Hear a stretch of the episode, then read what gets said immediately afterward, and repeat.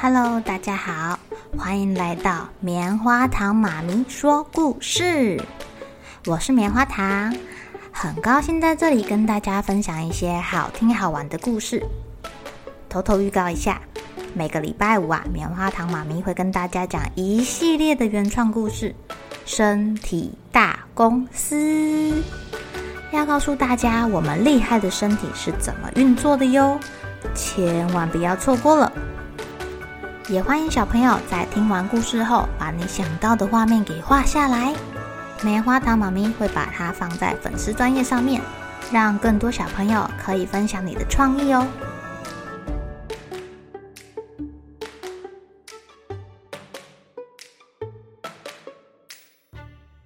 Hello，亲爱的小朋友，今天过得怎么样呢？天气越来越凉了，出门的时候记得要加一件外套。小心不要着凉喽！今天啊，棉花糖妈咪要讲的故事叫做《葡萄园里的宝藏》。有一个老农夫啊，他种了好多好多的葡萄，他非常的勤劳哦。不管今天是刮风、下雨，还是太阳很大的好天气，他每天都会到他的葡萄园里面照顾葡萄，不论日晒雨淋。所以他种出来的葡萄又甜又大，在当地可是非常非常的有名哦。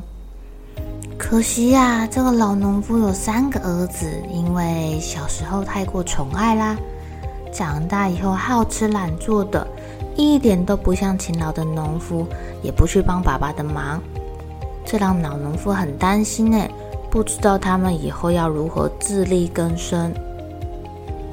他的儿子啊，老大。很爱吃，听到哪里有好吃的东西，就会马上丢下手边的工作，不吃到美食不肯罢休哦。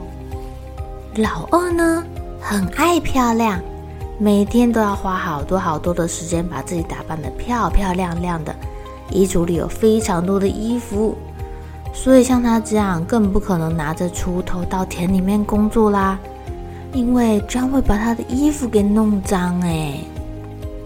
老三很爱玩，每天只想着要往外跑。他对于夏天这种无聊又浪费时间的工作，是怎么样都不会去碰的。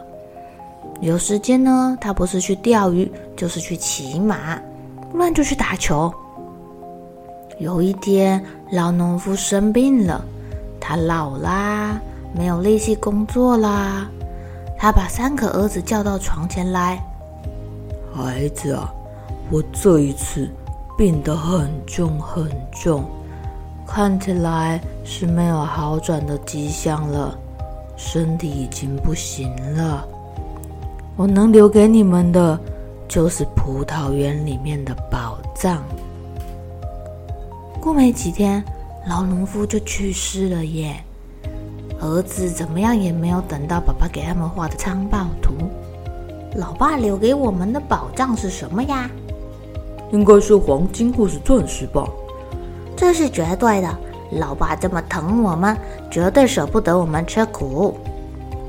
三个儿子拿起了锄头，哇，这很不简单呢，因为他们准备要去葡萄园里面找宝藏啦。有了宝藏，就可以买好吃的；有了宝藏，就可以买衣服；有了宝藏，这辈子吃喝玩乐。就不用担心了。他们挖呀挖，挖呀挖的，奇怪了，没有啊！老爸到底把宝藏埋在哪里啦？哇、哦，我们挖了这么久，快把这个田都翻遍了，还是没找到啊！怎么会这样子呢？不可能，不可能！老爸这么的有钱，一定会把宝藏埋起来的。只是他们就算把整个葡萄园都翻了一遍。土都挖了一遍，还是找不到宝藏。三个儿子不死心啊，他们挖啊挖，挖呀挖的，还是没有结果。